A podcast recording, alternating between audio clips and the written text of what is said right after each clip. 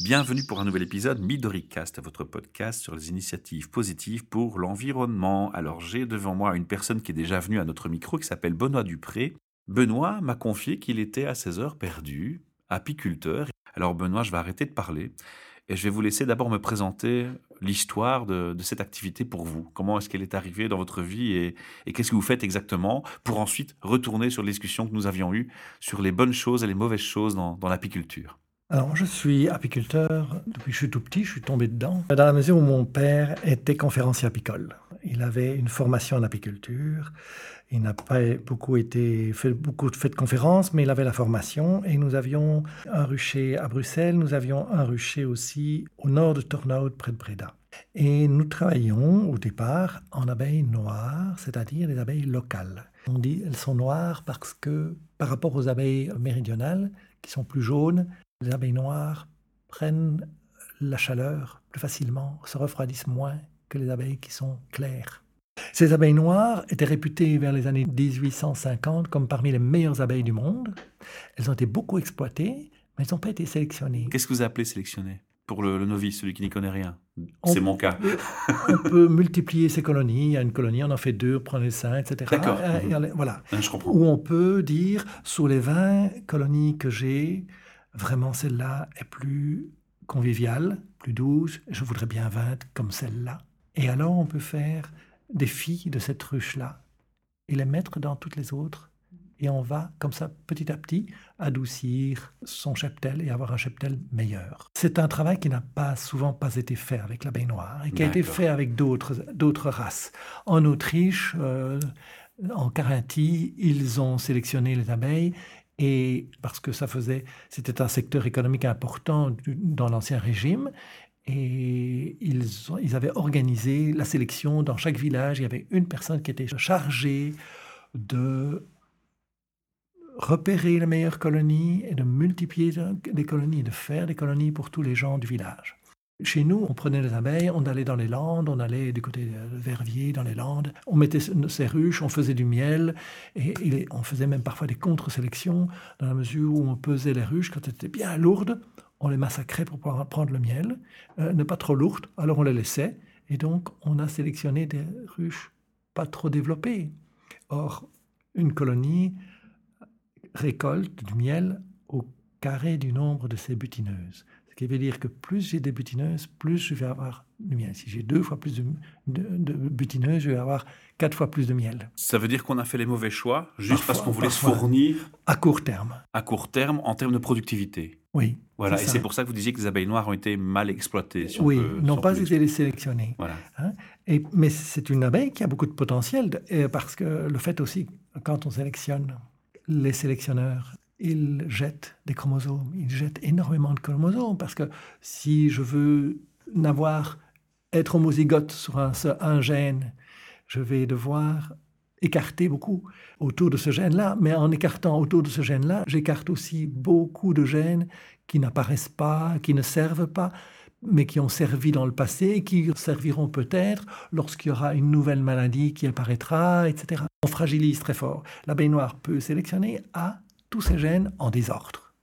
Voilà ce qu'est l'abeille noire et ce que je pense qu'on peut faire, nous voudrions pouvoir la protéger parce qu'elle a une rusticité que les abeilles exotiques n'ont pas. On a été très étonnés lorsqu'on a créé dans, près de Virel, on a créé une zone d'abeilles noires et on était voir, puisque tous les apiculteurs du coin à Chimay ont choisi de rester en abeilles noires, il y a eu un petit règlement communal demandant qu'on se mette en abeilles noires et pas autre chose.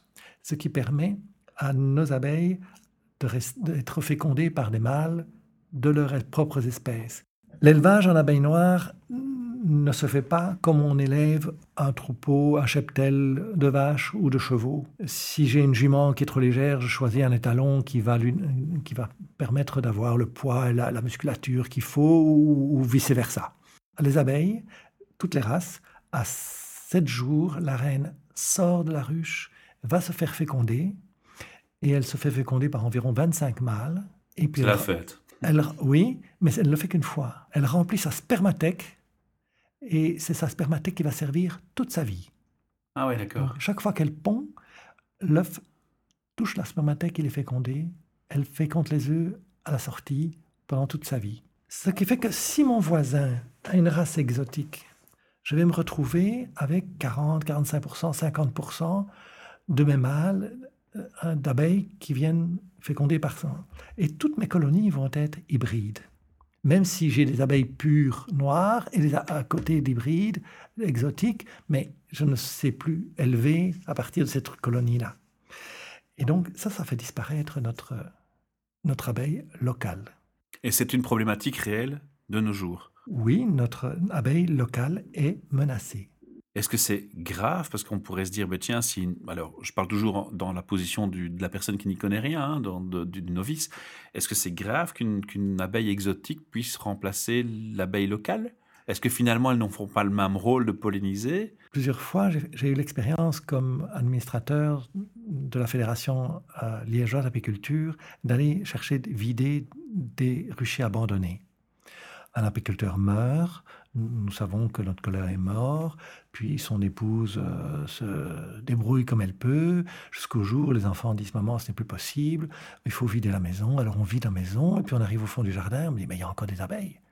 Alors on nous, nous appelle. Eh bien, même si ce n'était pas des abeilles noires, on a retrouvé des caractéristiques de l'abeille noire. Ces abeilles exotiques disparaissent. Et quand, c'est ce que je disais tout à l'heure, quand on, on a voulu faire une zone d'abeilles noires à Chimay, on s'est dit, OK, maintenant, on va voir ce qu'il y a reste de sang étranger.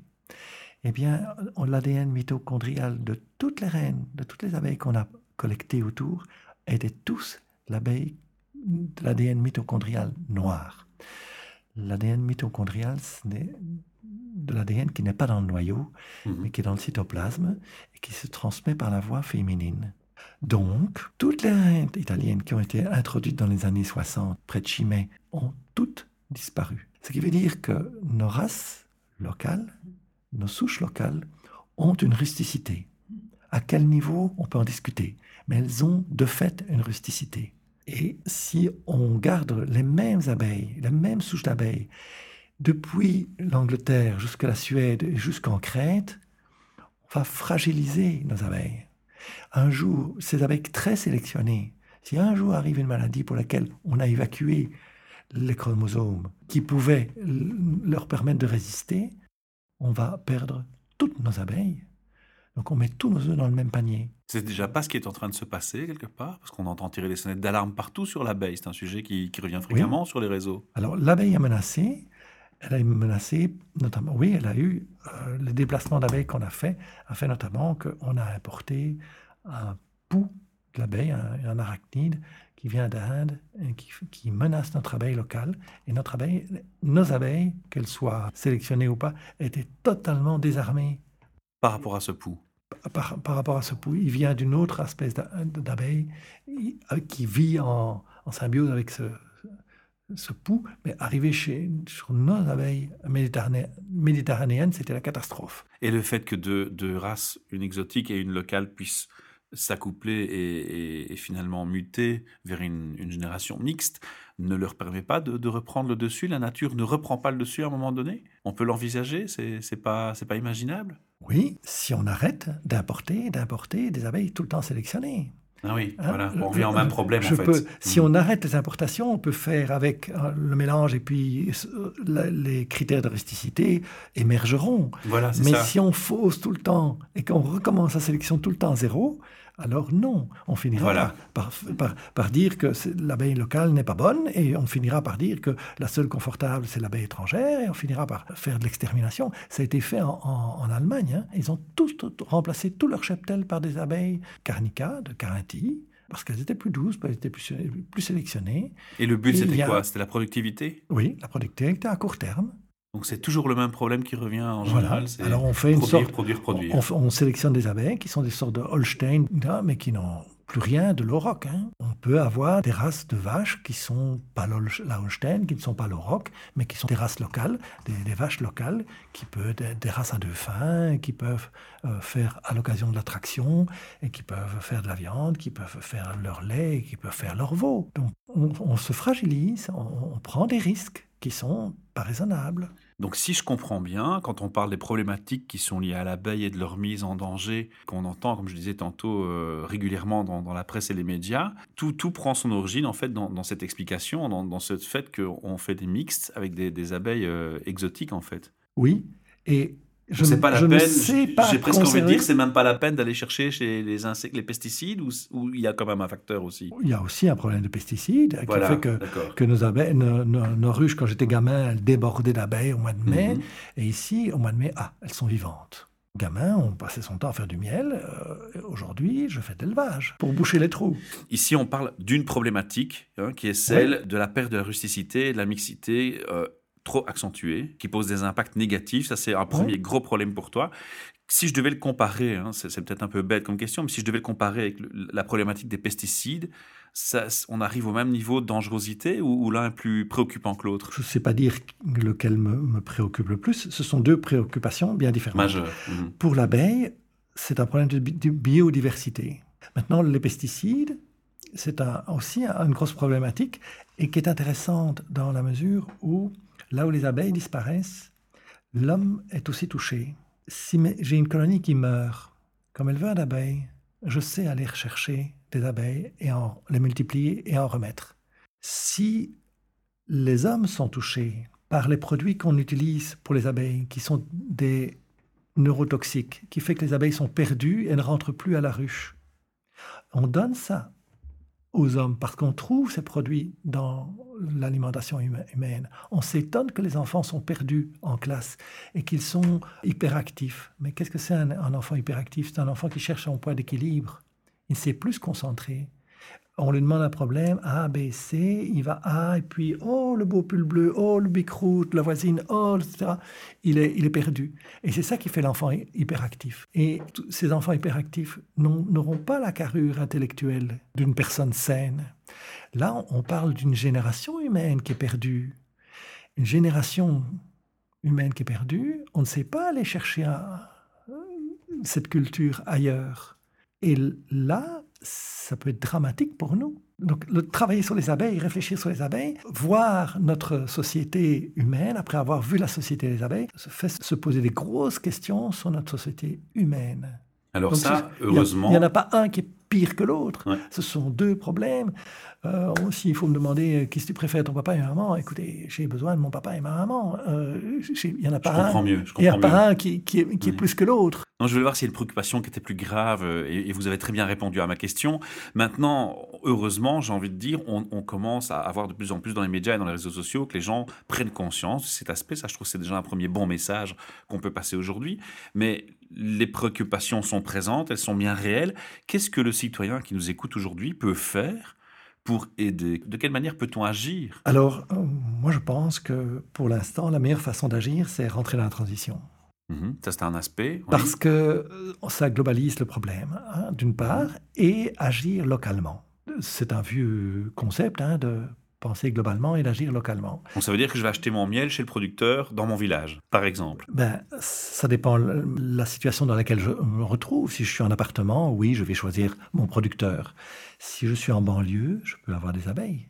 Et je peux faire des abeilles avec d'autres personnes. Comme ça, je vais apicoler avec d'autres. Je vais apprendre euh, à comment conduire mes, ruches et ça va me faire découvrir la faune, la flore de, de, mon et surtout la flore de mon, entourage et je vais sélectionner mes abeilles, éventuellement choisir ma race locale d'abeilles qui est moins productive mais qui aura une récolte plus régulière d'une année sur l'autre parce que l'abeille noire est une abeille rustique qui récolte moins mais qui récolte chaque année parce que sinon elle ne passe pas l'hiver. De façon plus régulière. une abeille très sélectionnée va toujours être au top, très très populeuse, toujours faire son élevage. Et puis quand il y a trois semaines de pluie au mois d'août, ce qui arrive en Belgique, on se retrouve avec le réservoir vide et l'hiver est là et on ne passe pas l'hiver. Et là, on voit les facteurs de rusticité, l'abeille noire. Mon père a, a, commencé avec des abeilles noires. Puis est arrivée la mode de l'herbe du voisin est toujours plus verte. On a essayé des abeilles qui venait de Russie, on a essayé des abeilles carnica, on a essayé... Et puis mon père a dit, j'arrête, je reviens à l'abeille noire. Mais ce faisant, il avait participé à la pollution génétique de, son, de sa propre abeille. Lui-même n'avait plus d'abeilles noires. Vous voyez, on, est confronté Moi-même, j'ai repris, quand mon père a arrêté, j'ai pris les abeilles de mon père, les dernières abeilles de mon père. Puis ces abeilles ont dégénéré, sont devenues hyper méchantes, parce que quand on croise des abeilles noires avec des abeilles exotiques, on croise des abeilles qui ne se sont pas connues depuis la glaciation. Et ça les rend agressifs?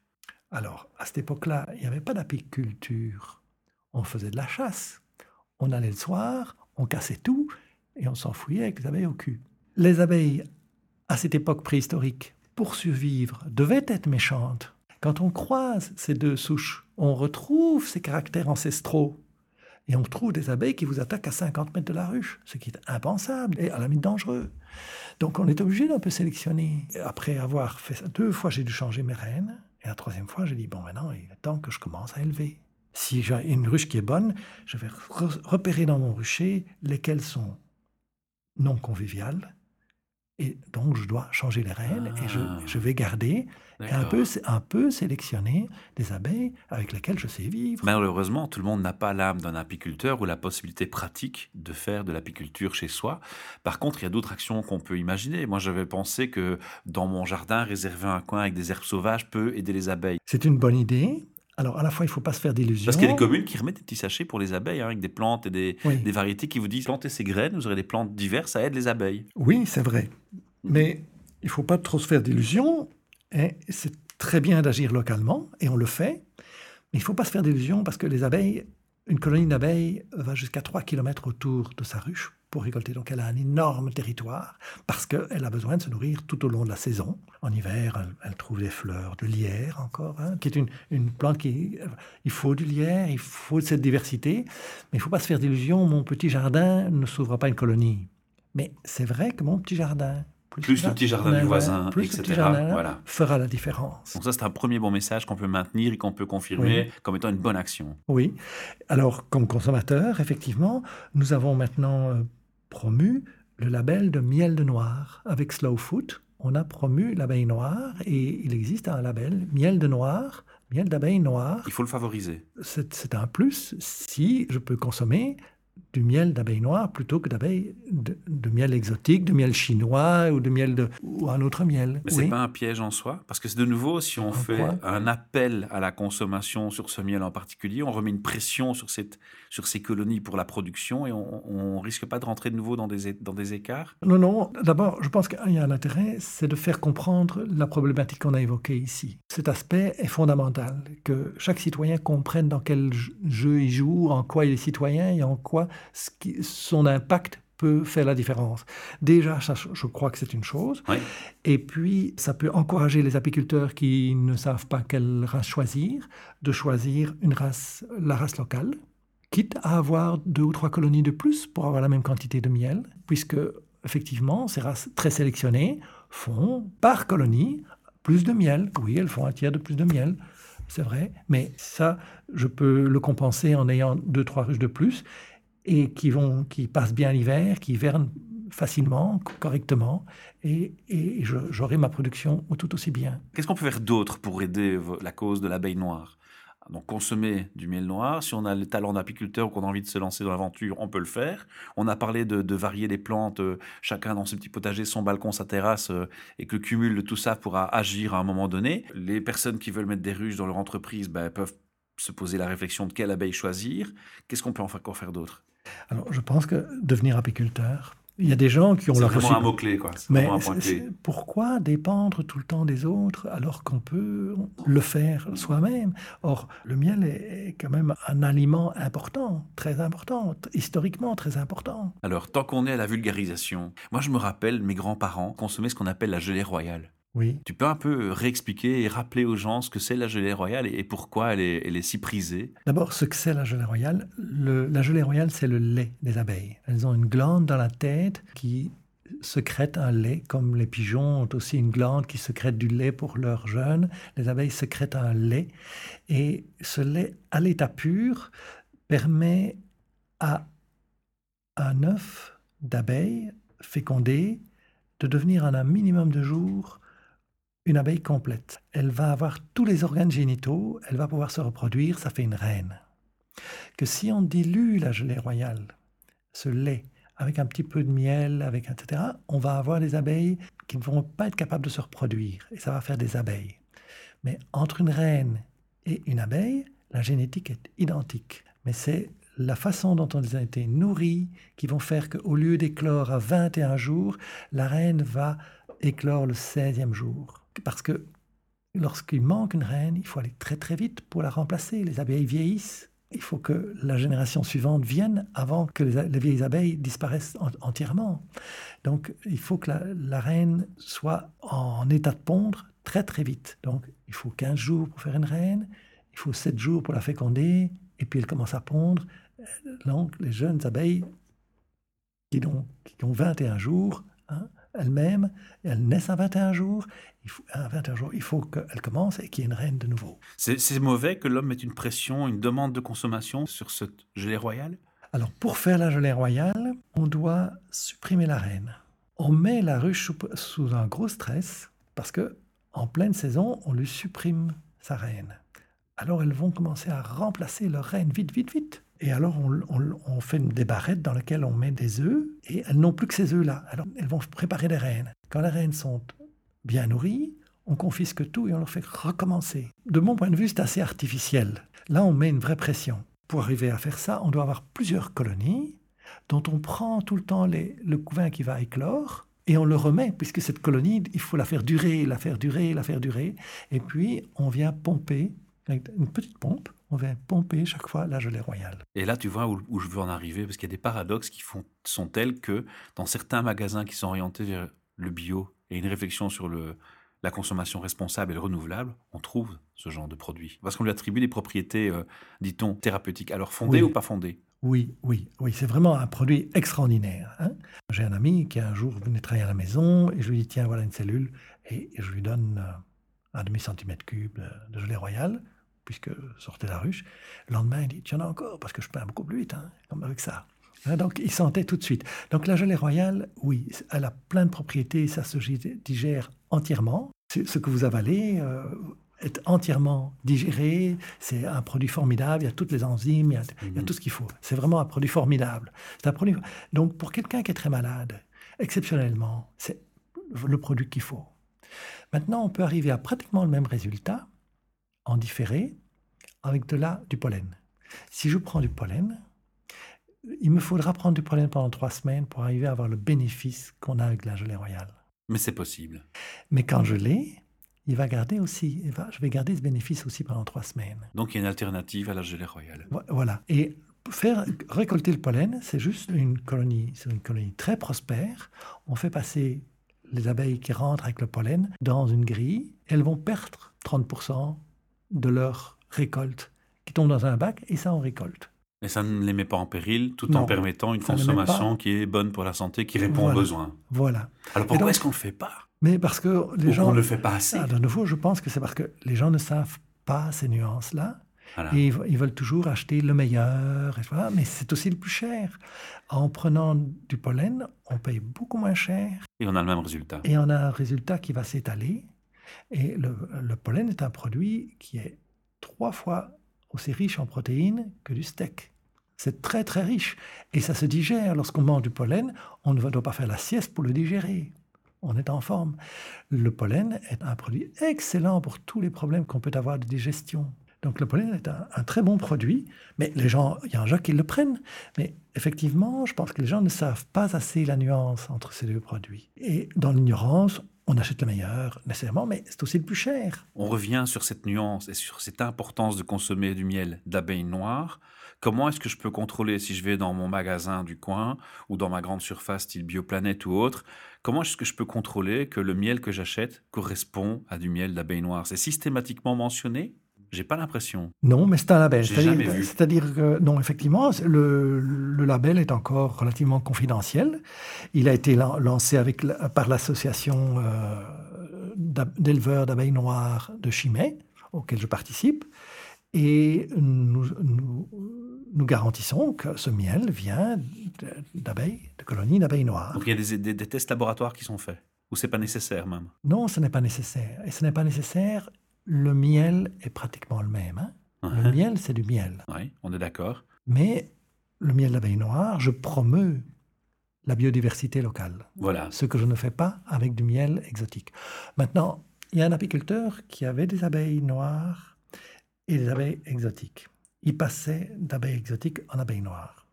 Il a, une année, à Bruxelles, récolté tout son miel d'abeilles exotiques, il a nettoyé tout son matériel et il a fait la récolte de tout son, miel d'abeilles noires. Il n'a rien dit, il a été au labo, il a dit voilà, dites-moi ce que vous pensez de ces deux miels. Et c'est vrai que dans le miel de ces abeilles noires, on a retrouvé plus de, diversité. On a retrouvé des, pollens, parce que c'est comme ça qu'on connaît l'origine du miel, on regarde le pollen qui s'y trouve. Chaque fleur a un pollen un peu différent en taille, en forme, etc. Mmh. Et on a un inventaire de tous ces pollens, donc on sait, ça c'est du tilleul, ça c'est du pissenlit, ça c'est du pollen d'aubépine, etc. Et puis c'est vrai que dans celui d'abeille noire, on a retrouvé un peu plus de... Mais pour le consommateur, ah, c'est pratiquement du miel et du miel. Le miel qu'on achète chez un apiculteur qui a des abeilles exotiques n'est pas un mauvais miel du mmh. tout. Hein, ça reste du très bon miel. Mais n'empêche que consommer ce miel-là en particulier, c'est vraiment un geste citoyen responsable pour l'environnement. Alors justement, ce label, on peut s'attendre à le voir de façon plus généralisée quand? Où trouve-t-on euh, du miel de noir On en trouve euh, chez l'un ou l'autre producteur, euh, apiculteur, collègue à Bruxelles. On le retrouve aussi perdu comme ça un peu partout en Belgique, très localement. On est très minoritaire. Alors comment est-ce euh, qu'on peut vous trouver justement par rapport à où on habite? Comment on peut faire? Alors, Il y a un euh, site, il y a un endroit où on peut aller? Oui, on trouve euh, ça sur la page de Mellifica. E. Alors Benoît, je crois que les auditeurs m'ont envoyé des tonnes de mails pour demander que tu reviennes au micro parce que tu as, vraiment une source incroyable d'enseignements et de, choses. Non, non, non, non, si, si, si. Non, non, non, non, vraiment. Moi, tu m'as appris aujourd'hui plein de choses et je crois que si je peux, sans me tromper, dire que pas mal d'auditeurs sont dans mon cas. Donc voilà, tu es le bienvenu quand tu le souhaites et j'espère qu'on te trouvera bientôt dans, dans un autre épisode. Merci Benoît pour ce partage de passion. Au revoir. Au revoir.